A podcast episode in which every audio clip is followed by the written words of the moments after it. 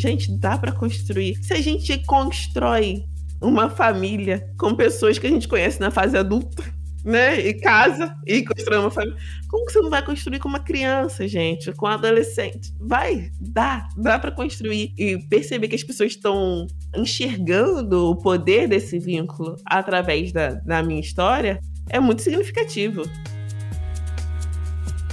Eu sou Ivan Mizanzuki, esse é o Conversas Paralelas, e a minha convidada de hoje é comunicadora, criadora de conteúdo, palestrante e ativista social. Ganhou destaque na internet com o canal do YouTube De Pretas, onde discute diversos temas que giram em torno de beleza e comportamento, voltando-se para questões étnicas. Já palestrou no Brasil Conference, na Universidade de Harvard, pontuando a importância do ativismo digital, e no TEDx, com a palestra intitulada Um Novo Olhar sobre a Pessoa Negra Novas Narrativas Importam. Atualmente apresenta também o podcast Afetos, ao lado de Karina Vieira, onde discutem sentimentos e aquilo que nos move.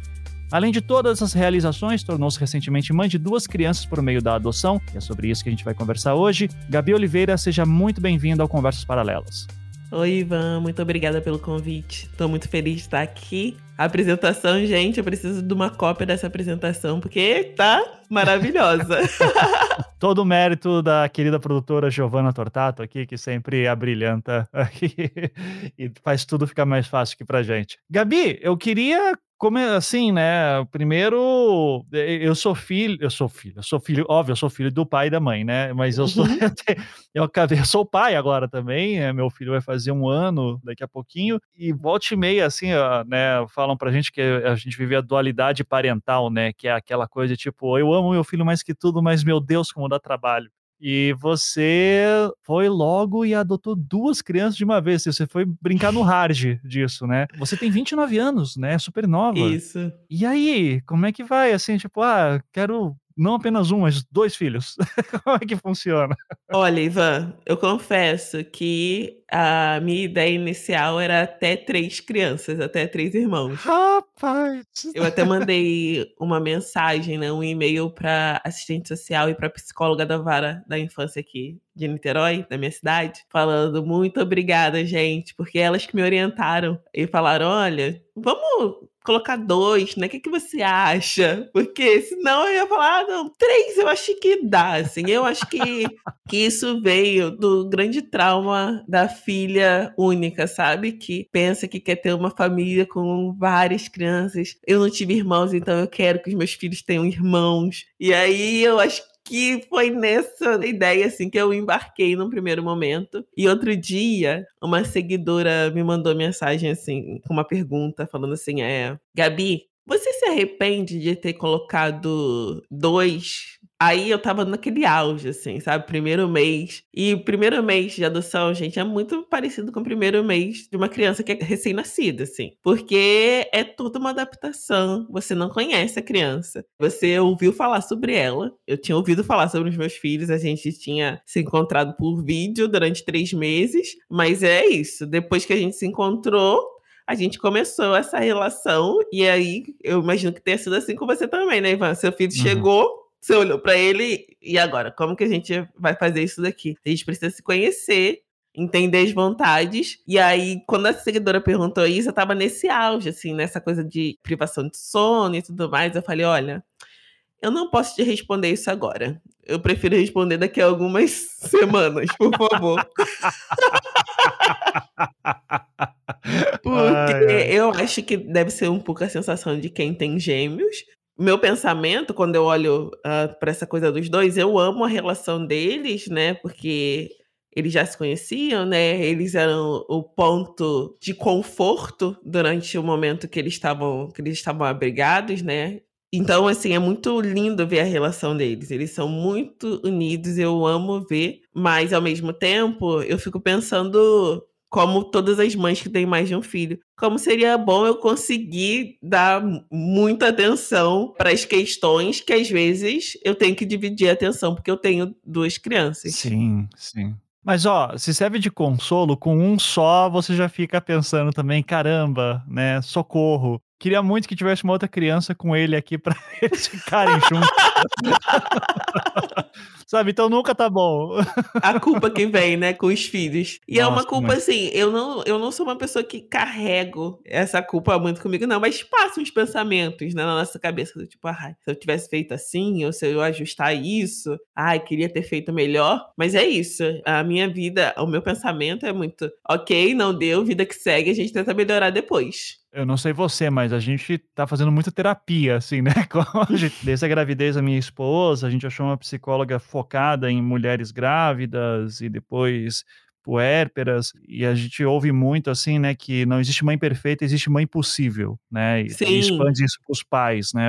Não existem pais perfeitos, existem pais possíveis. Quando a gente colocou isso na cabeça, a coisa ficou um pouco mais fácil, sabe? Mas ainda assim, tentar fazer o melhor que você pode para dar o conforto para as crianças e pensar muito nele. E, e, isso que você falou é muito doido de são pessoas novas, né, que estão de repente vivendo na sua casa eu achava, né, assim, com bebê, que com bebê era um pouco diferente, que o bebê a gente pensa às vezes que é uma caixa em branco, né, que você vai preencher com tudo ali dentro. E não, eles nascem já com personalidade, tudo certinho. Você sabe que eu já fico pensando, putz, vai ser muito legal quando ele tiver uns 4, 10 anos, que eu sei que são as idades dos seus filhos, porque eu já penso assim, ah, mas pô, pelo menos vai ter uma interação melhor, sabe? Vão poder assistir um filme. Eu tô errado? Como é que é?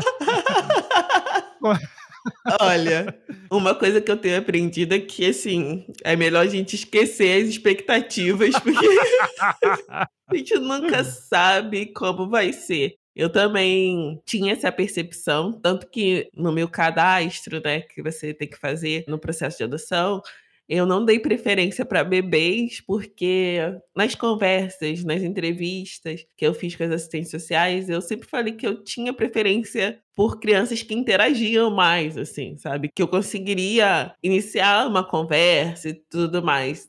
Claro que se viesse bebê, ó, ótimo, tudo bem também. Mas que quando eu me via como mãe, eu me via mais com crianças um pouco maiores. E aí também pensava nessa coisa: ah, e a gente vai colocar um filme, a gente vai sentar, não sei o quê. E os meus filhos são crianças bem ativas, assim. Agora, o meu filho mais velho, que fez nove anos agora, ele ainda fica mais, assim, ele assiste um filme comigo e tal. Mas a minha pequenininha, minha filha, ela é uma espoleta, assim. O negócio dela é pular, pular, pular, pular, andar de um lado pro outro, jogar a bolinha pra cachorra. Ela gosta de coisas mais assim, sabe? Ela tem mais energia. Então, é não colocar muita expectativa. De manhã eu jurava também que eu ia fazer um, uma tradição familiar dos sábados de manhã, que era a gente ficar na cama assistindo alguma coisa. Aham. Ainda não consegui estabelecer essa tradição. Esse, esses seres humanos com vontades próprias, que horror, né? e os bebês também têm, né? Às vezes a gente. É, hoje, quem estuda essa área ainda dá mais atenção, né, para essa coisa dos bebês e das crianças até dois anos de idade, porque na nossa criação essa ideia de que criança tinha vontades tinha desejos, poderia escolher o melhor, né? Hoje a gente fala quando tá na introdução alimentar, eu acompanho muitos perfis e aí as pessoas falam, ó, tem coisa que você vai apresentar e realmente a criança não vai gostar, porque não é do paladar dela. Assim como tem coisas que a gente experimenta e que a gente não gosta na vida adulta também. E tá tudo bem não gostar. Antigamente a gente pensava, não, tem que gostar sim, tem que comer sim. Vai comer tudo, vai comer tudo. Tem gente passando fome e você aí, né? Esse, esse, aí era uma frase que eu ouvia muito quando criança. Sim, então é, são seres com as suas vontades. É claro que a gente tá nesse papel de medir mediação, né? Porque crianças ainda não têm muito manejo das emoções e nem muita noção dos perigos, etc. Então a gente fica nesse meio campo tentando ajudá-los, mas são seres muito independentes e, assim, muito únicos. Então eu, eu tenho vivido, cara, tenho vivido numa linha de, tipo, não tem expectativas. Música, meu filho é apaixonado por música. Ok. Aí queria porque queria uma bateria. E aí a irmã se interessa mais por teclado. Aí a gente foi, fui, comprei a bateria e o teclado. Meu filho agora, de noite, ele só fica no teclado. Ah, não acredito. Você não pode sonhar, comprar bateria e pensar, ai, meu filho vai ser um baterista, não sei. Mas você comprou uma bateria eletrônica que dá pra botar um fone de ouvido ou não? Comprou bateria. Não, Ivan. Ah, não. Eu nem sabia que existia essa bateria. Comprei uma bateria comum mesmo. Tá, e aí agora eu ok. escuta. Comprei aquele protetor.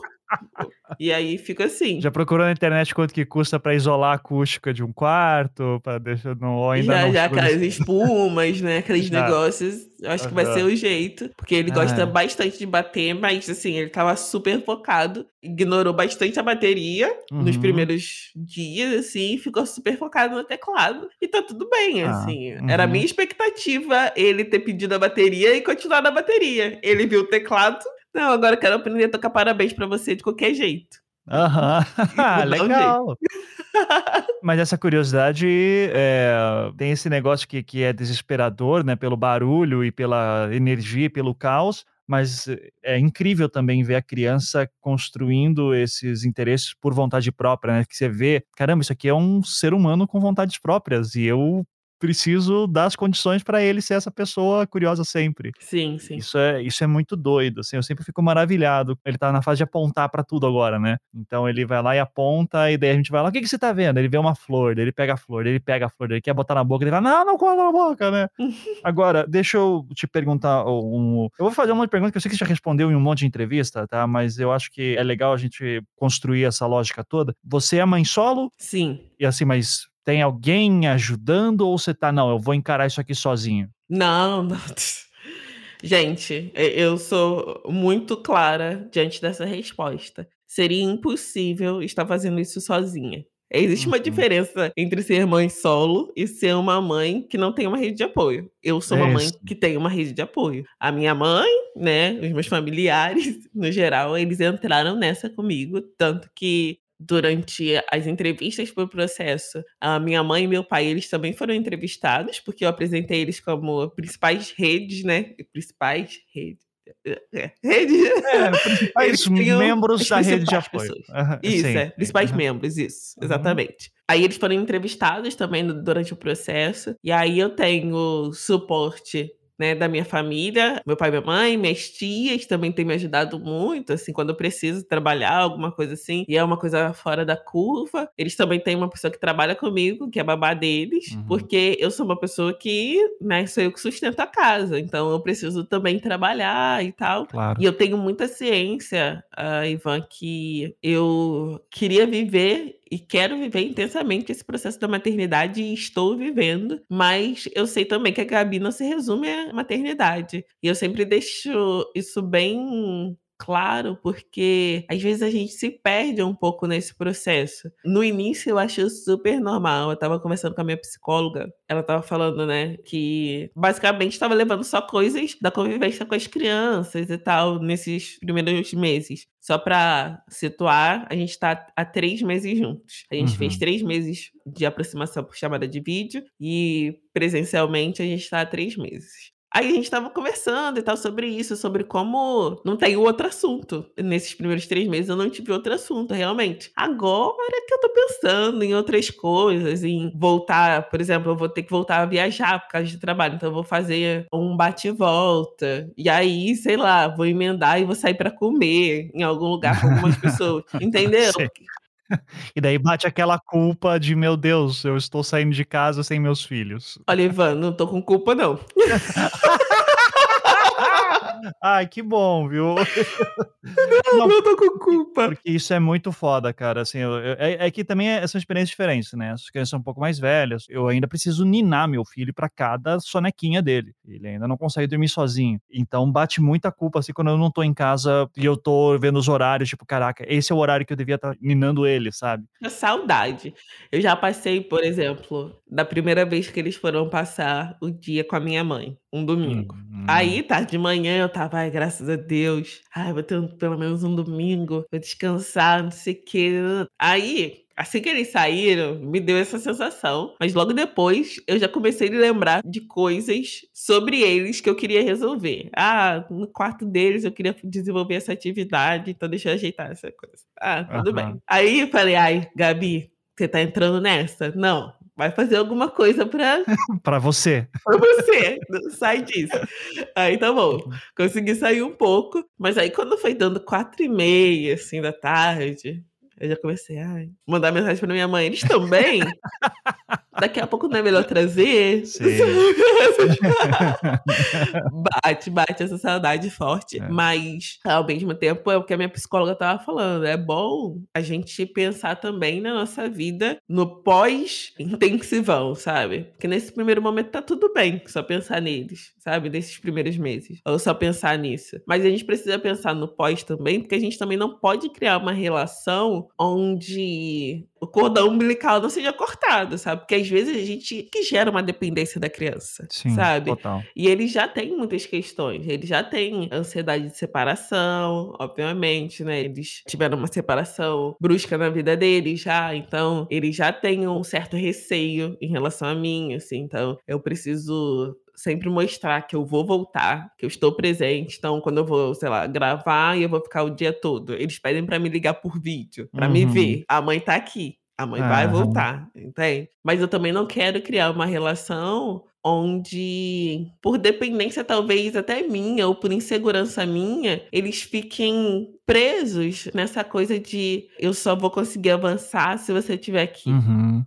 Faz seu sentido. É, é muito difícil encontrar é esse difícil. equilíbrio entre sou aqui seu suporte, obviamente. Eu preciso estar nesse lugar de vocês podem contar comigo, agora vocês têm uma mãe que vocês podem contar. Mas eu quero que quando vocês estejam na escola, sei lá, vocês também entendam que vocês podem seguir, vocês podem arriscar. Uhum. Deixa eu te perguntar nessa questão, assim, que uma das coisas que a gente mais ouviu também de psicóloga foi essa questão de quando você vira pai e mãe, você tem uma série de. Né, parece que uma série de pesos e responsabilidades e cobranças aparecem, mesmo que ninguém esteja fazendo para você diretamente né? Mas especialmente no Brasil, né, num país tão desigual como o Brasil, eu não sei você, mas assim, às vezes eu fico com vergonha de falar sobre rede de apoio, especialmente na parte de saúde mental ou parte de babá, que a gente precisa também, porque trabalha bastante, porque a gente sabe que essa não é uma realidade para a maioria das famílias no Brasil, especialmente para casos de mãe solo. Você é uma pessoa pública, você está falando sobre isso, né? E você fala sobre ativismo social, você fala sobre, principalmente sobre a questão da mulher preta no Brasil. Como é que fica isso, assim, tipo, ok, eu tenho um apoio, seria excelente que todo mundo tivesse, mas nem todo mundo tem. Como é que você está lidando com essa dualidade? Nossa, interessante essa pergunta. Eu nunca tinha parado para pensar exatamente sobre isso, mas esses dias eu li um texto que eu achei muito interessante sobre pessoas, principalmente, né, nessa era da internet e tal, e também citava famosos artistas que escondiam a rede de apoio e o quanto isso é prejudicial para quem acompanha. Porque a pessoa que está do outro lado, ela acha que você está dando conta de tudo, que você tem dois canais, podcast e ainda consegue fazer toda vez o almoço para as crianças. Entende? E às vezes tem alguém que cozinha para você. Claro.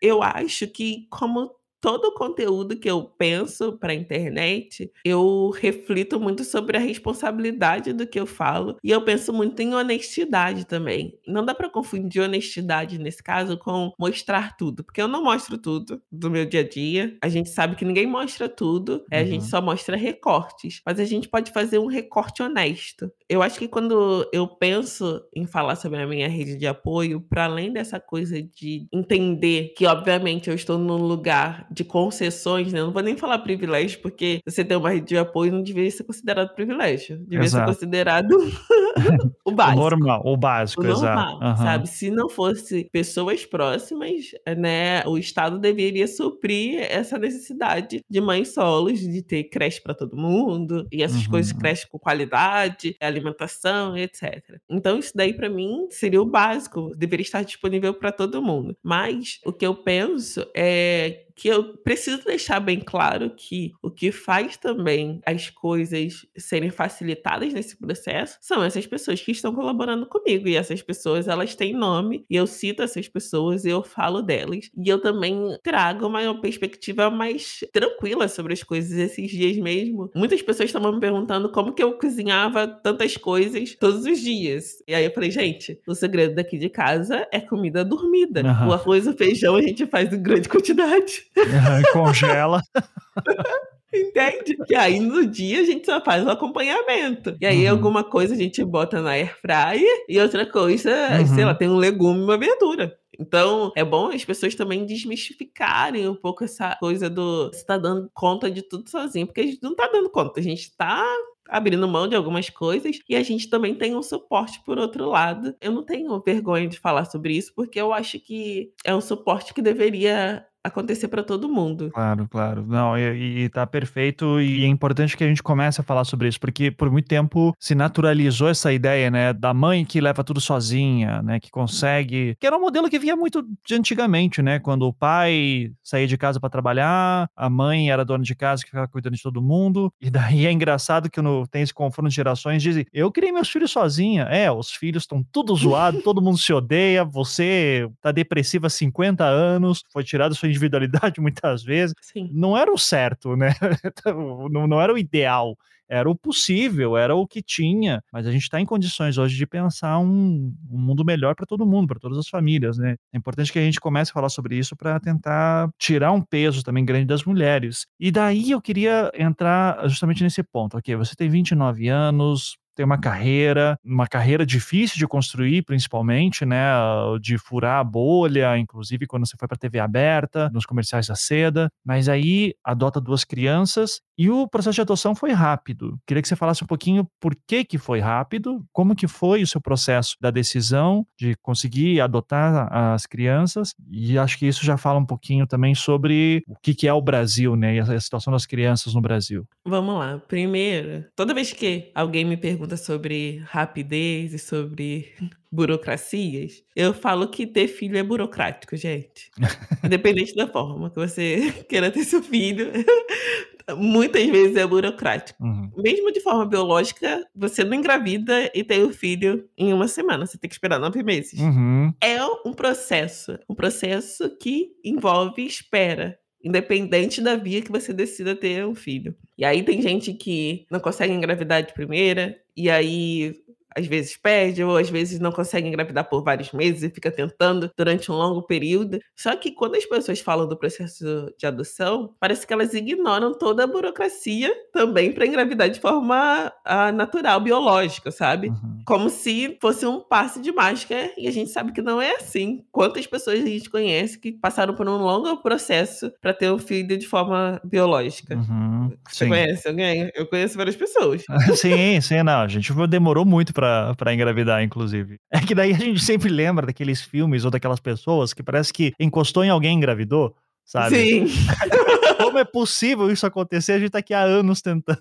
Não é simples para todo mundo e é importante a gente falar disso também, né? Porque outro dia até vi uma youtuber falando sobre isso. Como a gente precisa desmistificar essa coisa que todo mundo consegue engravidar super rápido. Mas enfim, é, sai um pouco do assunto só para falar que é burocrático. E aí, quando a pessoa fala que ela não pensa em adoção no Brasil porque é burocrática, eu penso, cara, se você não consegue dar esse passo, que é o passo inicial, eu acho que talvez você não vai conseguir dar os outros. Uhum. Porque, assim, se assinar papelada, recolher papelada, passar por uma avaliação, vai te impedir de ter um filho, porque é isso, né? Foi o desejo de maternar que me fez ir até a vara da infância e da juventude já rola uma, meio que uma peneira ali. Uhum. Tipo assim, se a pessoa não, não, não vai ter essa coragem, porque para criar filho você vai precisar ter muita coragem para muitas coisas. Você vai ter que enfrentar muitos processos, muitas burocracias. Eu fui matricular as crianças na escola, gente, a quantidade de papel que eu tive que ler e assinar.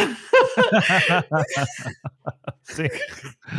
Entendeu? E a quantidade de visitas que eu tive que fazer na escola, eu acho que esse é o processo inicial, assim, é só o início de uma vida de burocracias. Quando você pensa em dar esse passo de gerar um filho, seja gerar no coração, né, que a gente usa muito esse termo, ou gerar na barriga. Foi um processo que eu comecei em setembro de 2019 e em março ou abril de 2021 eu já estava conversando com os meus filhos, né? Então as pessoas consideram esse processo rápido. Para quem não conhece nada, basicamente funciona assim: você tem que ir na vara da infância da juventude da sua cidade, entender qual é o procedimento que a vara faz lá ah, para quem quer adotar. Na minha vara, eu precisava fazer um curso numa instituição chamada Quintal Diana, e aí é um curso de quatro semanas, se eu não me engano que eu acho que todo mundo deveria fazer, a gente até brinca isso nos grupos de adoção, que todos os pais deveriam fazer, assim, independente de, da via. Sim, Muitos pais precisariam super. passar por esse curso e pelas avaliações também, que eu acho muito interessante, assim, as avaliações, porque eu encarei como uma grande conversa com pessoas que têm mais experiência no processo e que conseguiram me direcionar, conseguiram me fazer entender melhor a minha escolha de perfil, porque sim, gente, não adianta a gente falar que você não vai ter que escolher, você vai ter que escolher. De forma biológica, você não tem essa opção, você não tem essa possibilidade, né? Pelo menos essa possibilidade não é acessível a todo mundo. Porque já ouvi falar que existe agora a possibilidade de escolher o sexo antes, não sei se é verdade, se é mentira. Ah, deve ter algum lugar que dá, mas eu é. desconheço também. mas você vai preencher uma ficha, e aí nessa ficha, depois do curso, né, você sente um pouco mais de tranquilidade, porque você tem que entender que é de acordo com a sua realidade. Eu falei aqui que eu pensava em três crianças no início, e aí eu mudei para duas. Porque eu pensei, ok, dentro da minha realidade vai funcionar melhor duas crianças. E aí você precisa colocar é, até qual idade, e aí você precisa ter 16 anos de diferença né, da criança que você vai adotar. Você precisa escolher os estados que você tem possibilidade de ir, ou se você vai escolher só a sua cidade, o seu estado. Etnia, você também precisa colocar. E doenças, quais os tipos de doenças que você aceita. É uma ficha difícil, porque você se é. coloca é. num lugar meio de caraca. Uhum. É, agora eu tô aqui, né? E uma das coisas que a assistência social e a psicóloga falam é que esse não é o momento de você ser levado pelo senso de super-herói ou super-heroína, porque elas já viram isso dar errado muitas vezes. Uhum. Alguém que, ah, não tenho restrições, mas na verdade tinha restrições, e vai lá e se auto-enganar e falar, ah, não tem restrições. E aí, quando começa o processo de aproximação né, presencial, o, o estágio de convivência, não dá certo e acontece um novo rompimento para essa criança que já sofreu um abandono e é abandonada de novo. Isso acontece de forma recorrente. Então você precisa ter os pés no chão nessa hora. Eu sei, é dolorido, foi dolorido para mim. Eu preenchi, tirei, preenchi, tirei. Uhum. Mas é uma reflexão que você precisa fazer. E aí tem a questão do perfil, né? No Brasil. Esse é um perfil que tem mudado. A gente tem amansado mais pessoas, vem se abrindo para uma adoção de crianças maiores e também adoções interraciais, né? Mas há algum tempo no Brasil, o perfil mais buscado era de meninas, meninas brancas até dois anos de idade. Uhum. E o perfil das crianças é, de meninos, em sua maioria, negros, acima dos seis anos de idade. Uhum. E aí, como fazer essa conta fechar? As crianças estão lá, várias crianças têm irmãos. Nisso, a conta acaba não fechando. Aí tem as outras restrições, né? Porque às vezes a pessoa até tem um perfil mais amplo, aceita crianças maiores, mas só pode ser no estado dela. E aí, às vezes, no estado dela, não tem tantas crianças assim. E aí ela demora mais. Eu tinha um perfil que aceitava o Brasil todo por causa né, do meu perfil de trabalho e tudo mais. Eu tinha essa disponibilidade de viajar e tal. Então, isso acelerou meu processo. Eu também tinha um perfil que aceitava crianças um pouco maiores, não tão maiores, né? Porque a minha idade também não uhum. permitia.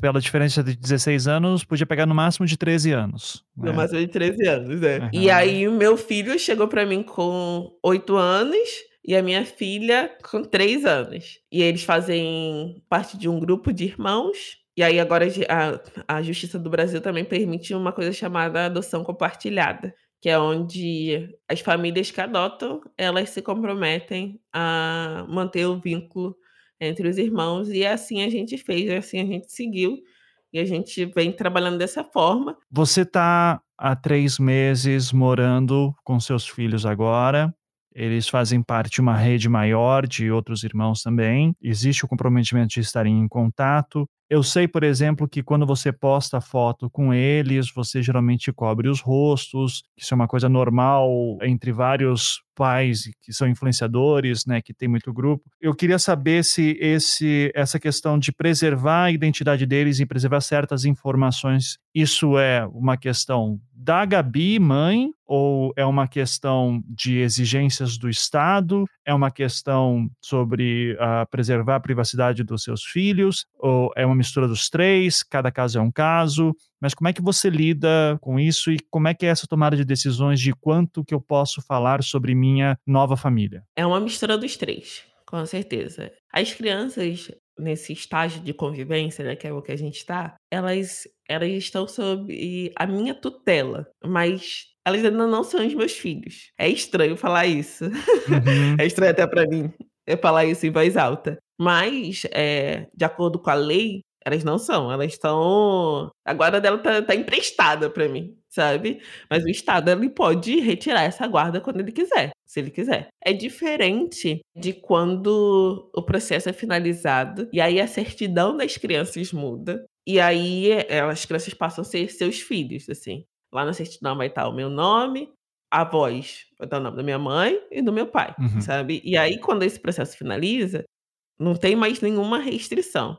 Em relação à imagem delas, eu não posso divulgar a imagem delas, porque a gente está nesse processo ainda. É, inclusive, eu já entrei numa super discussão na internet por conta disso. Porque nos Estados Unidos, uma, uma youtuber compartilhou o processo de adoção e tal, fez o passo a passo. E aí ela desiste, ela contou para as pessoas que ela desistiu do processo de adoção, porque ela descobriu que a criança que ela ia adotar era de um país, não lembro qual é o país, mas de acordo com as leis daquele país, ela não poderia mostrar a criança durante um ano. Caramba! E aí ela desistiu.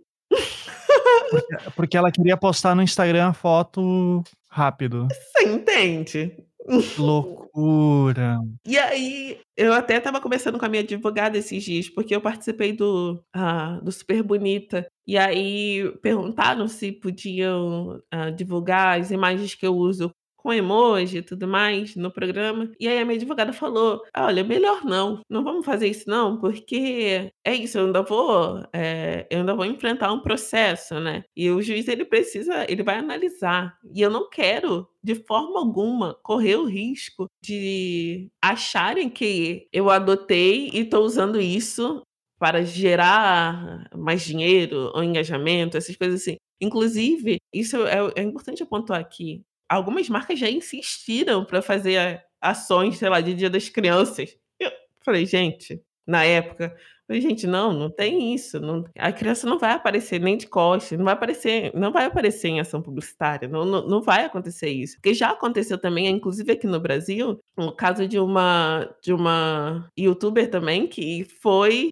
compartilhou a imagem das crianças, usou a imagem das crianças em campanha e depois o processo não foi finalizado. A gente não sabe o que aconteceu, inclusive ela até me bloqueou. porque, eu, porque eu já estava batendo nessa tecla. Não faz sentido, sabe? Você não pode usar a imagem de uma criança que não está só sobre a sua tutela, não tem tanto que é muito comum entre pais e mães que estão nesse processo de adoção eles esconderem o rosto das crianças. É porque muita gente não acompanha, assim, mas se você é, tiver algum amigo ou amiga, você vai ver que ele posta foto de costas, não sei o quê, porque nesse primeiro momento não, não é recomendado você mostrar. E eu falo com tranquilidade, Ivan, se eu receber uma recomendação falando assim, ó, você não pode postar a foto das crianças nem com emoji, tá tudo certo. Uhum. É porque não existe essa recomendação. Mas se existisse, eu ia falar, tudo bem, tudo certo, essas crianças ninguém nunca mais vai ver. Só eu. É, é porque pai e mãe é bobo, né? Eu adoro ficar. Gente, olha só como são lindos. Sim, sim. Não, eu, eu, te, eu tenho amigos, por exemplo, né, que uh, seus filhos nasceram e postam fotos com o bebê e eles tapam o rosto. E eu já posto foto com meu filho, dando risada, falando. E daí, às vezes, eu fico pensando: será que eu tô botando meu filho em risco? Eu, eu, eu sei que existe um risco, sabe, meio abstrato que pode vir a acontecer e que a gente poderia ser mais precavido. Mas é tão bonitinho postar ele sorrindo, sabe? Então, daí... Então, eu imagino que isso também fica assim, pô, eu queria que todo mundo visse teu sorriso, a gente quer compartilhar isso, né? Eu acho que existe perfil, assim. Existem pais eu sou totalmente contra, ah, por exemplo, é perfil de Instagram só da criança. Porque aí, velho, você tá, tá cruzando Sim. uma linha. Uhum. Mas eu acho que tem pais que são mais reservados, pais e mães mais reservados, e tem pais e mães que gostam de, de mostrar mais. E aí, eu acho que eu sou tipo. A régua que eu uso é: se eu tivesse um filho uh, biológico, eu postaria? Sim, gente, eu postaria. Postaria, eu dando um sorriso, o primeiro sorriso. Eu não sei que eu postaria. Então, eu também não acho que eu deveria me privar desse, desse, compartilhamento hoje, mas eu compartilho da forma que eu considero ético. Claro. Quando a gente fala das crianças, né, é, da história das crianças. Gente, nos meus vídeos, eu conto o meu ponto de vista sobre esse processo as minhas emoções e tudo mais. Mas se eu contei nos vídeos, sei lá, 20% da história das crianças e da nossa convivência, foi muito. Porque a gente viveu muitas coisas, a gente viveu muitas coisas difíceis e doloridas. As crianças viveram muitas coisas difíceis e doloridas e que eu não, não, passo nem perto de contar, porque não faz sentido para mim. Essa é a história deles. Quando eu deixo no ar é, sobre a questão da adoção compartilhada, eu só falei da adoção compartilhada porque eu acho que é importante as pessoas terem ciência disso, porque às vezes as pessoas não têm. E o, o que acontece hoje é que, por exemplo, às vezes, sei lá, dois irmãos têm vontade de adotar. E aí, um dos irmãos adota duas crianças, o outro adota duas. Olha uhum. só, entende? É. Uhum. E essas crianças uhum. continuam convivendo em família e então eu acho que é importante a gente saber dessa possibilidade, por isso que eu mencionei. Então, é, quando eu penso também na série né, que eu fiz o Diário de Adoção, eu queria muito que fosse um lugar informativo também, para as pessoas terem ciência do, dos processos. Por isso que eu quis falar passo a passo. Faz isso, faz isso, faz isso, faz isso.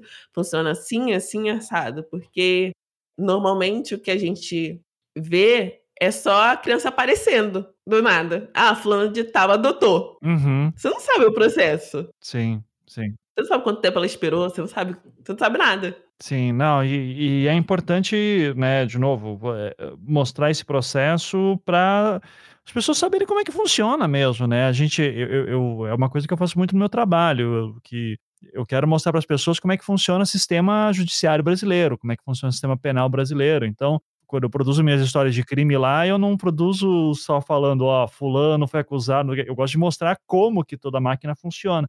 E acho que é, é importante esse tipo de trabalho para conscientização, para a gente ver, olha, o Estado funciona assim, quiser entrar é assim que funciona, já pega por esse caminho. E eu imagino muito uh, pais e mães que querem adotar e que vão no Google procurar, encontram textos super complicados e de repente vê uma série como a sua, né, que torna tudo muito mais fácil. Então, eu te pergunto, recebe muito feedback de pais e mães que querem adotar e que agradecem pelo conteúdo? Olha, eu outro dia joguei meu nome no Google e aí aparece, sabe quando você bota Gabi Oliveira, aí uhum.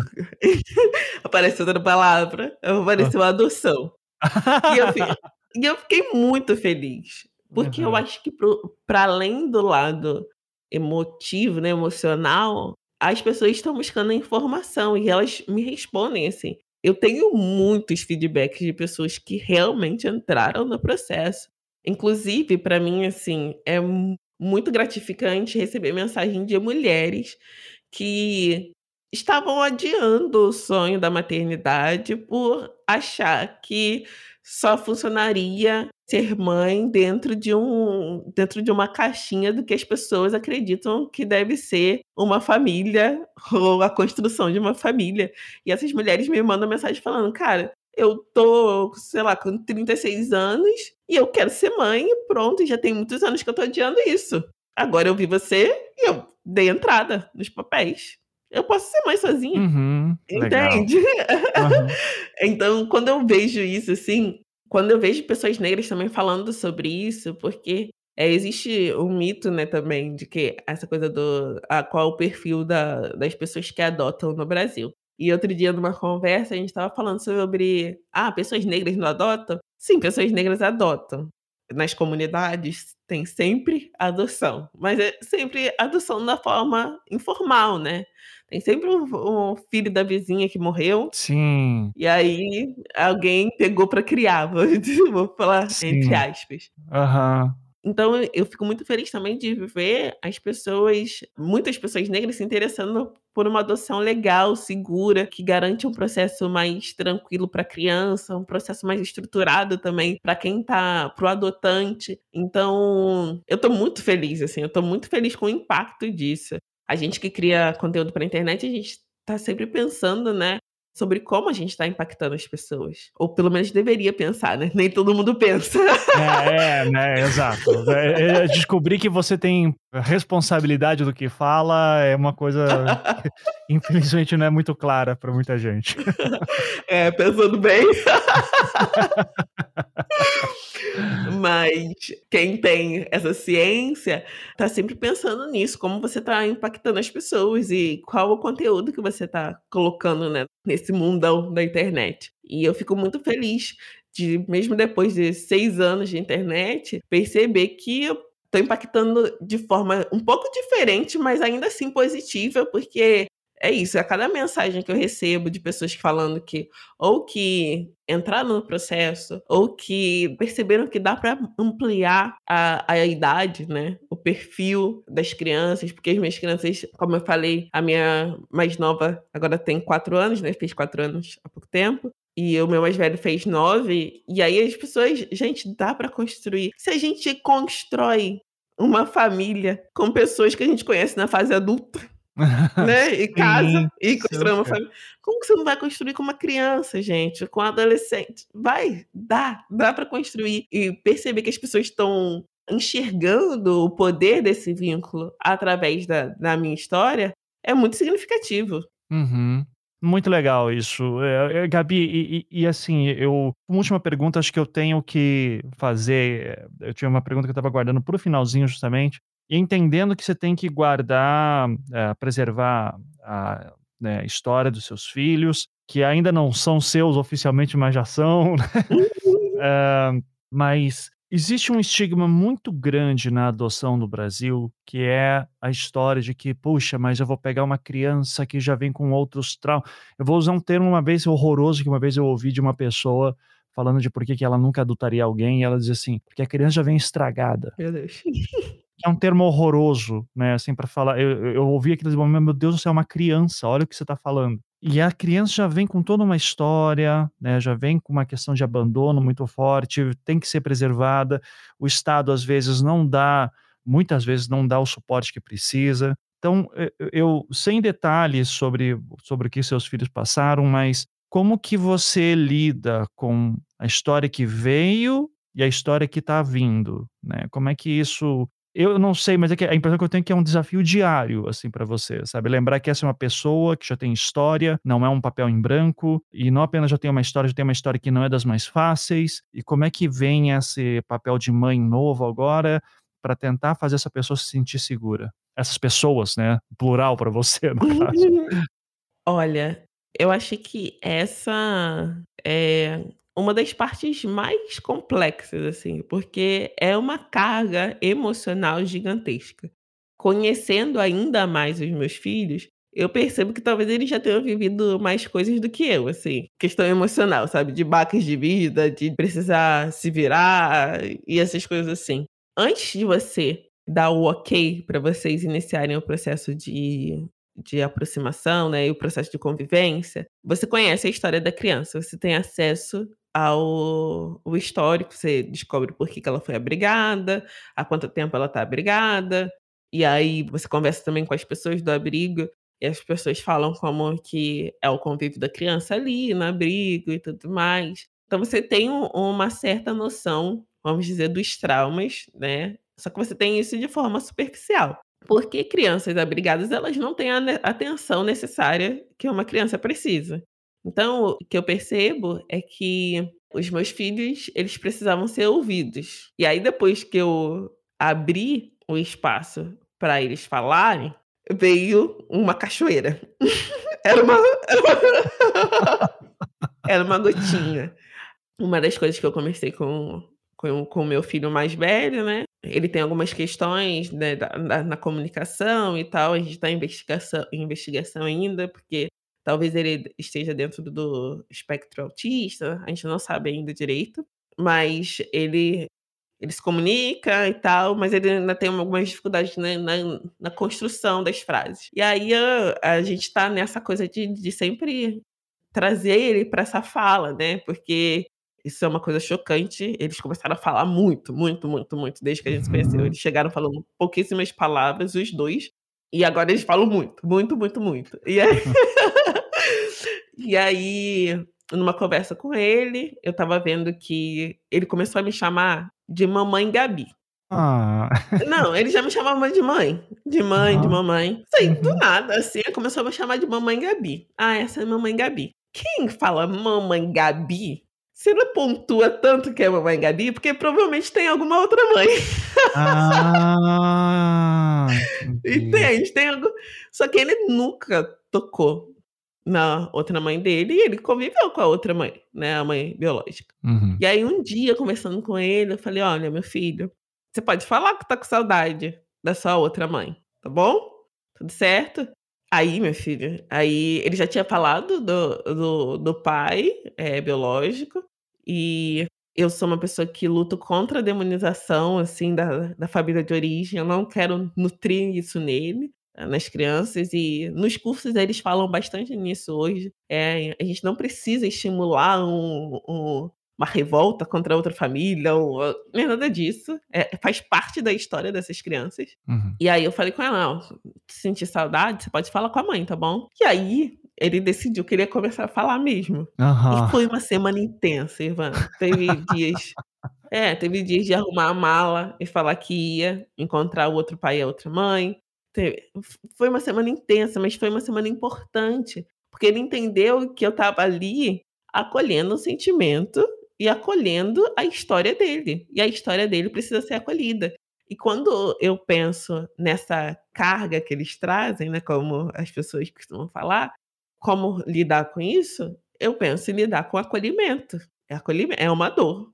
Eles já viveram essa dor, realmente, mas para além de ficar presa nessa coisa da dor que eles passaram no passado, eu respeito a história deles, mas a gente está aqui para construir o nosso presente e o nosso futuro. Como que eu vou construir isso? Eu acredito no poder do vínculo, eu acredito no amor, eu acredito no acolhimento, eu acredito na educação. Eu acredito.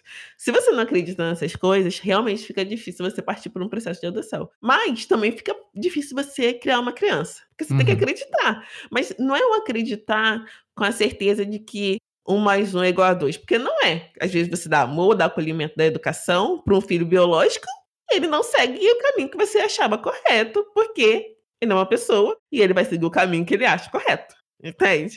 Ah, uhum. então, acho que com os filhos vindos por adoção, eu penso no nosso presente e no que a gente está construindo hoje e como isso vai refletir no futuro deles. Assim, o passado não tem como mudar dá uma dor, dá uma dor, assim. Quando eles trazem algumas questões, quando a gente percebe alguns medos, algum, algumas aflições mesmo da criança, né, que passou por abandono, ela traz. Mas quando esse sentimento vem, eu deixo que a onda, uma outra, uma outra onda se sobreponha, sabe? Que é a onda do que alegria que a gente se encontrou. Que alegria que agora a gente vai conseguir, a gente está conseguindo olhar para eles e eles conseguem ver em mim e nas pessoas que eles estão convivendo agora, minha mãe, é, meu pai, as tias, que eles conseguem ver esse suporte. Que bom que a gente está aqui então, a gente, se você pensa no processo de adoção, eu acho que você precisa começar a pensar no,